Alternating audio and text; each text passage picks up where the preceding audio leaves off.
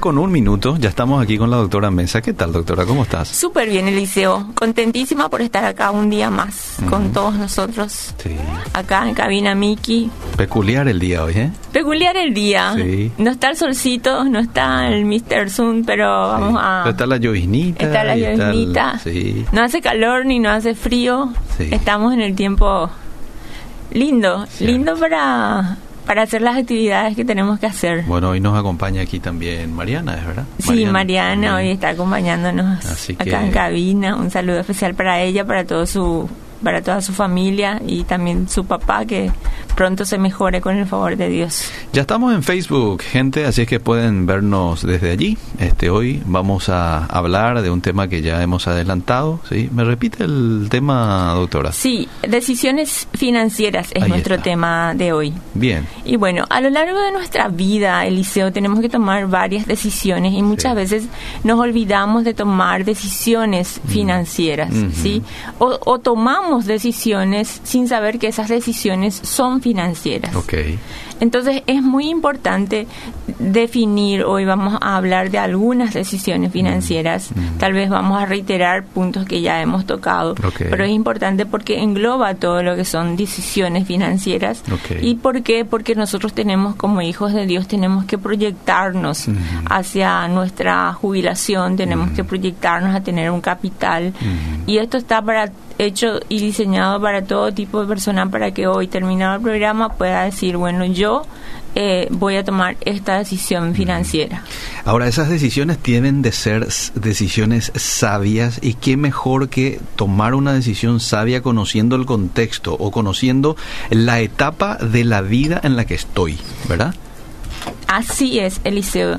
Es muy importante definir esas etapas de la vida que son, te voy a comentar, eh, Mm. como me dijiste, son eh, la etapa, tenemos en total cuatro etapas. La primera etapa es cuando vos tenés de 0 a 20 años. ¿Sí?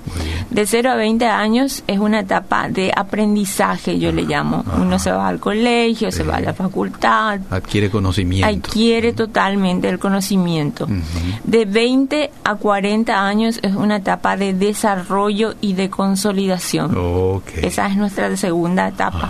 ¿Por qué? Porque tomamos eh, decisiones importantes de 20 a 40, como por ejemplo un trabajo, una carrera, Mm. ejercemos ya un- una, Una carrera, sí. también eh, tomamos decisiones como casarnos, Mm. tener hijos, eh, si compramos o no compramos una casa. Mm. eh, son etapas, como se dice, de desarrollo y consolidación. El tema de las inversiones. Sí, y ahí es donde vamos a tener que tomar esas decisiones financieras que se toman, pero a veces tomamos malas, a veces tomamos acertadas decisiones. Ajá. Eh, después está la segunda etapa, la tercera etapa, que es de 40 a 60 años, que es una etapa de fortalecimiento, Hmm. ¿sí? Yo, por ejemplo, estoy en una etapa de fortalecimiento. Me Ah. gustaría decir que estoy en una etapa de aprendizaje, ¿verdad? Acá como Marianita, pero no, estoy en una etapa de fortalecimiento. Estoy entre 40 a 60 años, no le voy a decir cuántos años tengo. Eh, bueno, entonces es una etapa en que las decisiones que tomamos en la etapa anterior Mm. impactan fuertemente en esta etapa. O sea, yo con los años que tuve, si no tomé buenas decisiones en ese rango de 20 a 40 años, Mm. Sí. eh, me va a impactar o positiva o negativamente. Ok, muy bien. Y nuestra última etapa es la etapa de eh, jubilación, que va de 60 en, en adelante hasta que Dios nos, nos diga basta. Pero la edad promedio acá en Paraguay es de 75 años para las mujeres y de 78 años para los hombres. Ah, mira. ¿Sí? Bueno. Entonces, haciendo una, una, un conteo de todo esto, tenemos 20 años de aprendizaje, Ujú. tenemos 35 años de jubilación, eh, perdón, de consolidación, de que trabajamos, O producimos. sea, 20 tomamos- años también. Sí, 20 años para Ajá. sumar todo Ajá. y llegar al 75 es lo que ah, quiero ok, hacer. ok, ok, ya. Entonces, Ok. 20 años de aprendizaje, Ajá. Tenemos 35, 40 años, yo le puse en promedio 35 años de aprendizaje, con, eh, perdón, de consolidación, fortalecimiento. Y 20 años de jubilación. Mm, ¿Sí? Muy bien. Y ahí sumado todo eso tenemos 75 años. Muy bien. Si- Si es que vamos a llegar a 75 Claro, años, claro. como decir, acá me jubilo. Ajá. No es que, que te vas a morir a los 75 Claro, años. claro, ¿sí? claro. Bueno, pero es lo que se usa en economía eh, basado en los parámetros de los periodos de vida de una persona. Ajá. Acá lo importante es las etapas de consolidación y de desarrollo, Mm, que es muy importante. muy bien. Entonces, en base a eso tomamos decisiones y la pregunta es, ¿en qué etapa hoy vos estás de tu vida? Mm, ¿En qué etapa vos te encontrás? ¿Y qué decisiones estás tomando dentro de tu vida, dentro de tu entorno financiero? ¿Qué etapa estás eh, diciendo o, o sintiéndote que estás floja o no? Ajá. Entonces, vamos a empezar a citar algunas de las decisiones financieras que nosotros nos olvidamos Mm. muchas veces de, de- de hablar o de, de plantearnos, que es nuestro patrimonio financiero familiar. Mm, El patrimonio financiero familiar comprende el activo y el pasivo. El activo vendría a ser todos lo que es efectivo, bancos, financieras, cooperativas, vehículos, inmuebles y otro tipo de activos. Y los pasivos vendrían a ser todas tus deudas, deudas comerciales, tarjetas de crédito, deudas eh, bancarias y otros tipos de deudas Ok. pasivos. Eh, la diferencia entre tu activo y tu pasivo demostraría tu patrimonio neto. Entonces la pregunta es, ¿cómo estás hoy vos con tu pasivo, con tu patrimonio personal o familiar? Es muy importante que identifiques. Ok. ¿Por qué? Porque los activos generan otros activos. Y los, eh, los pasivos generan gastos, pero sirven como respaldo patrimonial, como por ejemplo para la compra de una casa o de un automóvil. ¿Sí? Entonces es muy importante eso, identificar qué clase de pasivo estás teniendo. Mm, Porque eh, si es que vos me decís que el 80% o el 70% de lo que vos tenés pasivo vendría a ser si, por ejemplo, tenés una deuda en tu casa. Mm, Pero si ya pagaste todo por tu casa, ya Deja pasa ser a ser y es un activo. Pero es un activo que eh, representa gastos. Ok. ¿Por qué? Porque vos tenés que mantenerla, tenés que pagar impuestos, tenés que pagar todo lo que conlleva mantenimiento de la casa. Ok. ¿sí? Pero te sirve como un respaldo financiero importante. Ok. Pero quiera Dios que nunca recurras a eso como para poder tomar la decisión. Lo ideal sería que de repente eh, es típico, ¿verdad? Que las familias numerosas tienen bastantes hijos, después van saliendo sus hijos, tomando, abriéndose camino en la vida y la casa para papá y mamá ya se queda grande. Sí. Entonces ahí es como que tomar la decisión de vender la casa y eh, comprarse un departamento más pequeño y utilizar el remanente como para poder generar nuestro patrimonio financiero Es una familiar. buena decisión esa. Esa es una muy ¿verdad? buena decisión. Sí. Sí. Porque que pronto, ¿qué hace dos personas con una casa de seis, siete piezas? ¿Verdad? Sí. Entonces, este, lo puedes vender y te haces algo más chico. Buenísimo, buenísimo. Quiero nomás decirle a la gente que puede enviar sus mensajes al 72-201-400 y también ahí en Facebook. De pronto, si quieres preguntar algo con relación al tema. Por favor, envíen sus mensajes para poder interactuar entre nosotros. Sí. Bueno, entonces eso es muy importante dentro de nuestro patrimonio financiero familiar.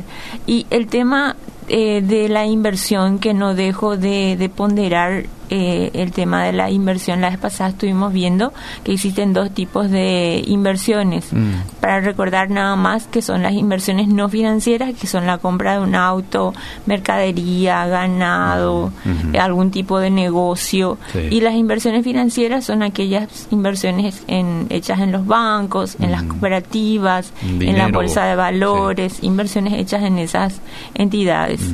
Y en base a eso, eh, sabemos que podemos... Ah, esto quiero compartir.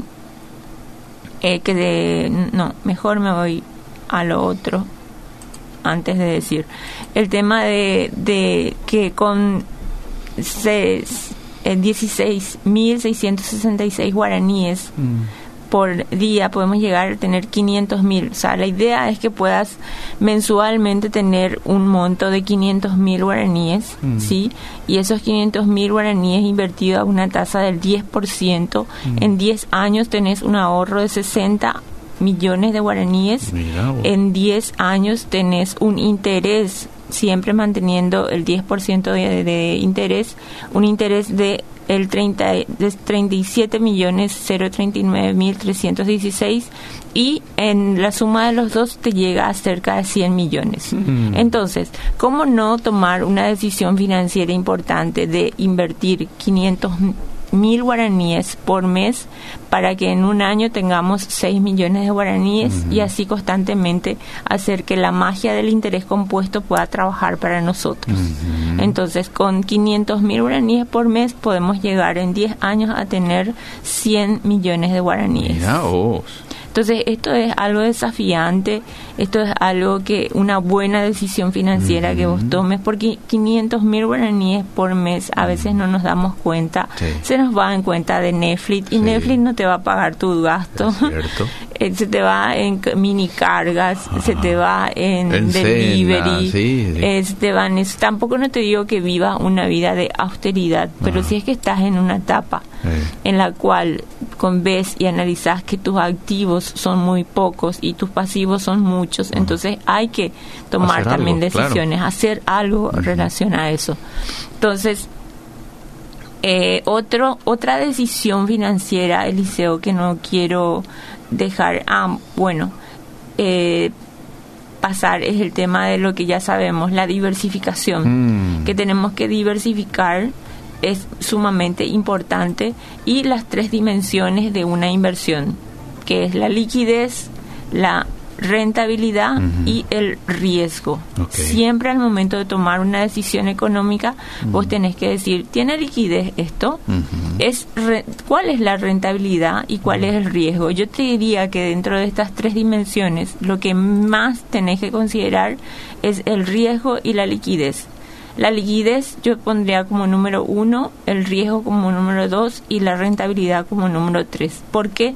Porque la gente muchas veces mira más la rentabilidad, o sea, dice, esto me va a rendir 30%, esto me va a rendir 12%. se mete de lleno ahí. Se mete de lleno ahí sin considerar que la cuando llega la liquidez, cuando llega a necesitar algo, o sin considerar el tema del riesgo, que también ahora hay muchísimas plataformas por internet que uno puede encontrar. Estuvimos hablando la semana pasada, creo, sobre estas criptomonedas y sobre eh, especulaciones sobre el tema de las divisas o otros tipos de monedas o plataformas eh, de inversiones, trading financieros que se pueden hacer eh, ya ahora y sin tener un respaldo, sin tener una plataforma bien segura que nos represente, porque se pueden hacer y un día podemos hablar sobre inversiones internacionales que tienen plataforma y que son reconocidas dentro del sistema financiero. Ah, Eso es sumamente importante. Entonces, eh, dentro de las dimensiones de, de, de lo que estuvimos hablando, de las inversiones, en todo caso, podríamos considerar propiedades, negocios e instrumentos financieros. ¿sí? Entonces, si me ayudas, Eliseo, con esto, las propiedades, por ejemplo, una casa, nosotros el riesgo, ¿cómo lo consideramos? ¿Bajo o alto? A una propiedad. Sí, si por ejemplo vos tenés una propiedad, el riesgo lo consideras alto o bajo. Yo creo que estaría allí por la mitad, más o menos, más hacia, hacia, hacia menos, ¿verdad? Sí, Porque es una casa que, bueno, uno lo tiene. Perfecto. Este, ¿Y la liquidez? La liquidez es donde de pronto no... Baja. claro, no lo puedo obtener cuando yo quiero. Si la casa te puede llevar uno, dos, tres años para venderlo, por ejemplo, ¿verdad? Perfecto. ¿Y la rentabilidad, Eliseo? No sé cuánto es más o menos en, porcentaje hoy una ganancia, pero me parece que es importante. Sí, moderada, una rentabilidad moderada y importante en algunos casos, ¿verdad? Mm. Depende mucho, es relativo. Del lugar, depende mucho del... Ahora yo me voy a plantear el tema de los negocios propios. El riesgo es alto Ajá. porque vos salís y realmente no sabes si es que vas a tener éxito, ¿verdad? Siempre todo lo que hacemos lo hacemos como para que tenga éxito, pero Claro. si no, lastimosamente hay que considerar que el riesgo es alto, pero eso no nos tiene que detener. Claro. Eso no nos tiene que detener, Claro. pero tenemos que ser realistas y prever. Ok. Si prevemos todo, podemos minimizar el riesgo. Siempre en todos los aspectos se minimiza el riesgo. Eh, y existen muchos factores para hacerlo, pero solamente tenemos que saber que sí, poner un negocio es un negocio, poner un negocio es una inversión que implica un alto riesgo.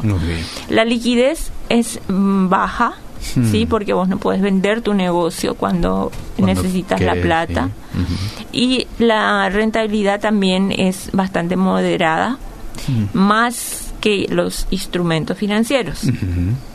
Mucho más, porque eh, ganas mucho más en una poniendo una empresa que invirtiendo en la cooperativa, en el banco, en la bolsa, pero forma parte, no podés dejar de no invertir en estas tres instituciones que Ajá. conforman nuestro sistema financiero. Ok. Los bancos, las cooperativas y la bolsa de valores. Ah, Ahora, si analizo, ya analizamos propiedad, sí. ya analizamos negocio, Negocio, propio, sí. ahora vamos a analizar instrumentos financieros. Y el riesgo acá, dijimos que el negocio financiero era alto, Mm. pero el riesgo acá en inversiones financieras El es mínimo. moderado, es bajo. Ok. Eh, ¿Por qué? Porque lo diversificamos y hay instrumentos que tienen garantía. Ujú. Entonces vos podés tomar la decisión de invertir solamente en instrumentos que tengan garantía. Ok. Si no, guarda tu plata dentro de lo que son los fondos de inversión que son que están en garantizados tanto en guaraníes como en dólares. La liquidez es alta Mm. y eso es importante. Y la rentabilidad también es moderada, más baja que eh, tener un negocio. Ajá. Pero forma parte, forma parte de que vos hagas crecer tu dinero sin que vos trabajes. Ese- Sí. Ahí está. Ese es el, el quid de la Mm. cuestión, Ujú. que es muy, muy importante. Eh, y em, otra decisión financiera del liceo Sí. es el tema de las deudas. Hmm. El tema de las deudas es muy importante eh, decir, wow, estoy en esta etapa de mi vida en el cual me encuentro sumamente endeudado. Sí. ¿Qué es lo que puedo hacer? ¿Qué voy a hacer? Y mucho más ante esta situación pandémica que estamos viviendo todos. Entonces, eh, vamos, eh, y si el centro de tu deuda no fue necesariamente el hecho de que vos eh, te haya tocado, afectado la pandemia, porque reconozcamos que a algunos nos afectó más, Sí. a algunos nos afectó menos, Mm. algunos nos, nos agarró, digamos que prevenidos, y algunos nos agarró desprevenidos. Sí. Entonces es importante reconocer y enfrentar las deudas, Ujú. evaluar la situación de mi deuda, Ujú. listar y ordenar nuestras deudas. Tenemos que tener un plan de pago, calcular nuestros gastos fijos. ¿verdad? Y controlar nuestros gastos variables, que son muy importantes. Eh, limitar las deudas de consumo es muy importante. Pagar poco a poco a cada proveedor, pero no dejar de pagar. ¿sí? Porque muchas veces nos dicen, no, pero yo puedo pagar este, este y este no puedo pagar y dejo de pagar. No, trata de pagar aunque sea un poquitito, pero paga. Eh, dejar de acumular deudas y la deuda tiene que ser tu real prioridad dentro de una decisión financiera en el caso que estés endeudado.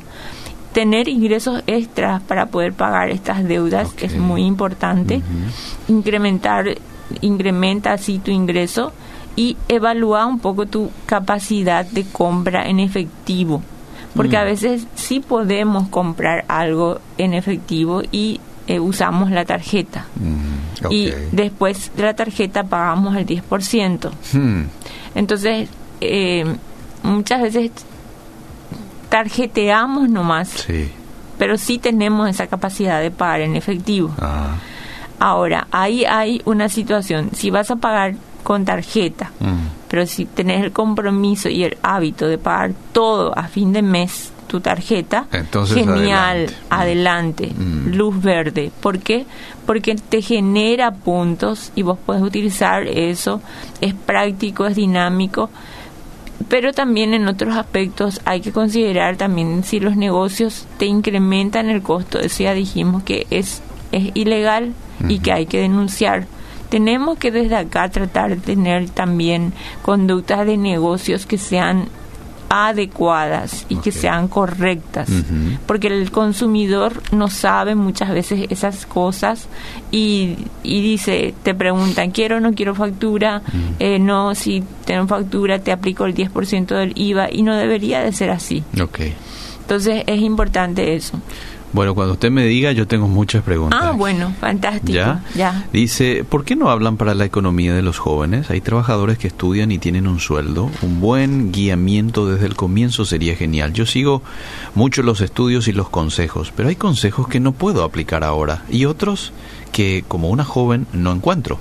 Entonces, mi sugerencia sería, si un día podrían tocar la consejería económica para jóvenes. Qué bueno. ¿Cómo se llama la persona?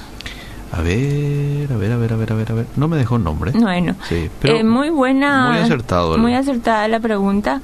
Y es muy importante, vos estás en esa etapa de Elena aprendizaje. Elena, Sí. muy importante tu aportación. Vamos, pero ojo que muchos de los temas que vamos a tocar o que estamos tocando te aplican. Vamos a ver enseguida una planilla eh, que te va a interesar bastante. Así que Mi esposo está queriendo postularse como vendedor de vehículos. Él tiene trabajo en una empresa en este momento, pero quisiera ganar más. Entonces quiero una recomendación, por favor, de la doctora. Y bueno, la idea es siempre nosotros como emprendedores, Dios nos dio talentos, nos dio dones Ah. y poder tratar de ver qué puedo yo hacer para poder generar más fuentes de ingreso. No hay de otra, no hay una fórmula mágica Muy en bien. eso. También poner en la casa, analizar en la casa que tenemos para vender y que no estamos Ah. usando, es buena idea. Ajá. Y establecer una lista de contactos, porque nuestros contactos son nuestros primeros clientes. Entonces, en base a eso, poner y atrave- atreverse a poner una, un negocio propio. Ok, muy bien, muy bien. Y saber delegar, de pronto puedes hacer algo como familia o con la esposa, ¿verdad? Eh, y es muy delgado ahí la cuestión de, de descuidar de hacer bien lo que estoy haciendo porque quiero agarrar otras cuestiones. Entonces, hay que tener mucho cuidado ahí, doctora. Sí, hay una línea fina. Muy fina, que este, ahí lo tengo que tomar con mucha cautela, porque de pronto si descuido también lo que hoy estoy haciendo. eh, ¿Y por qué hago este comentario? Porque mucha gente me dice, yo no puedo desviarme de lo, de lo que estoy haciendo. Si de pronto quiero hacer algo ijiquepe, Ujú. entonces ya dejo de hacer bien lo que estoy haciendo. Y ahí hay que tener mucho cuidado. ¿verdad? Sí. Este, y ahí también se puede, por ejemplo, delegar, hacer algo con la esposa, que ella se encargue ya que está en la casa, o de pronto con las hijas, con los hijos, ¿verdad? O con Eh, algún compañero de trabajo que él se encargue de la parte operativa o te encargas de la parte. Y bueno, de esa manera tratar de acomodar de manera que no descuides lo fijo que ya tenés.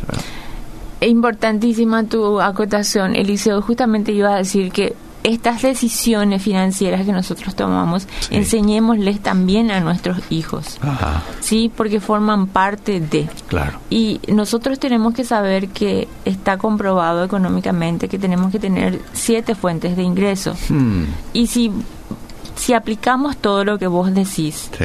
podemos tener esa vida equilibrada. Ajá. El delegar es sumamente importante. Sí. No es que vos vas a estar en todos los negocios. Ajá. Por ejemplo, si invertís, invertís y no, no, no te lleva nada tu tiempo Claro. invertir. Allá tenés una fuente. Sí, eh, trabajás y bueno, trabajás de 7 a, a 5 de la tarde y ya después ya tengo mi familia y bueno, si tenés la capacidad, la oportunidad de emprender un negocio propio, bueno, ahí tratás de delegar como vos decís. Después puedes comprar algún terreno, si es que tenés alguna, si tenés una cintura financiera, hay, hay terrenos que se pueden comprar a cuota y ya te dan la posibilidad de poder construir algo ahí y poder alquilar. Ese ya es otro negocio. Así podemos dar muchos ejemplos de negocios, pero que nos den ingresos propios para poder nosotros tener una digna jubilación, que es sumamente importante. Disculpen. Ah. bueno. Sí, puede atender ahí afuera sin problema. Ahí está. Eh, te quiero dar un dato alarmante, Eliseo, sobre eh, las personas que están eh, ahora en etapa de tener 65 años. Mm. En Paraguay tenemos 800 mil personas que están con una edad de 65 años, de las cuales el 90% vive en pobreza. El 90. El 90% vive en pobreza, Eliseo. Mm. Personas de ese rango, ah. de 65 años de edad. Solo 30 mil personas tienen IPS, tienen mm. IPS. Mm. Y el 88% no tienen seguro ni no tienen pensión. Uy. Y según las estimaciones, esto se duplicará en 10 años. Entonces, ¿por qué hablo de esto? Porque nosotros tenemos que proyectarnos y sobre mm. todo preguntarnos en qué etapa estamos hoy. Ya vimos las decisiones de deudas, decisiones financieras de deudas, decisiones financieras de inversiones, decisiones financieras de cómo están nuestros activos y ahora vemos decisiones financieras también apostando a lo que sería nuestra jubilación. Y traje un, un gráfico, eh, no un gráfico, una planillita acá que quiero compartir. Sé que podría ser muy interesante para todos. Siempre desde ahorrar estos 500 mil guaraníes por mes, ¿sí? Nos trae la ventaja de, eh, por ejemplo, si vos tenés y querés proyectarte a 40 años, ¿te interesaría tener 2 mil millones de guaraníes? Uy. Sí. Ya, me brilló los ojos, ¿verdad? Eliseo cambió todo de posición. Cambié todo de posición, mi ojo me, se me abrió más, parece que me desperté. Dos mil millones de guaraníes. Dos mil millones de guaraníes en 40 años. Ah. Bueno, esto es, si está aportando 500 mil guaraníes, siempre anual 6 millones de guaraníes, mm. a los 10 años, al primero, los, tus primeros 10 años. Dijimos que iba a haber 100 millones. Sí, eh, yo hice acá quitándole la inflación también, hice 92 millones 330 mil 401. Ah. Después, otros 20 años, 309 mil y colitas. Ah. Después, a los 30 años, de mis 40 años, 824 mil y mm. colitas. Mm y después a llegar a nuestro 40 años mm.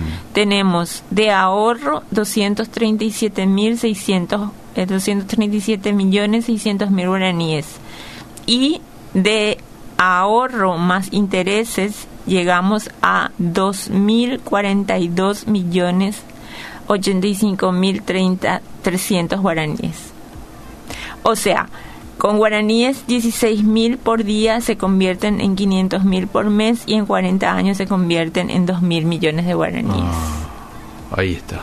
Bueno, Qué maravilloso la, magia del interés compuesto del liceo. Claro que sí, pero eso también es eh, no quitando tu porcentaje de ganancia, ¿verdad? sino que reinvirtiendo, ¿verdad?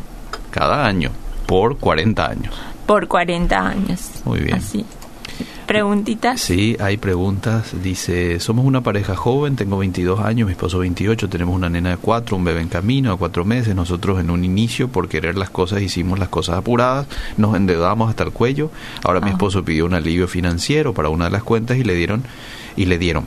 Nosotros nos pusimos a comprar gallinas ponedoras y pollitos para vender para cuando vuelva a pagar esa cuenta. Eh, él sacrificamos su su 15 y, compram, y compramos. Hicimos bien. Él tiene trabajo seguro que queríamos una entrada extra porque es una deuda de 1.500.000 aparte de las otras cuentas que tenemos.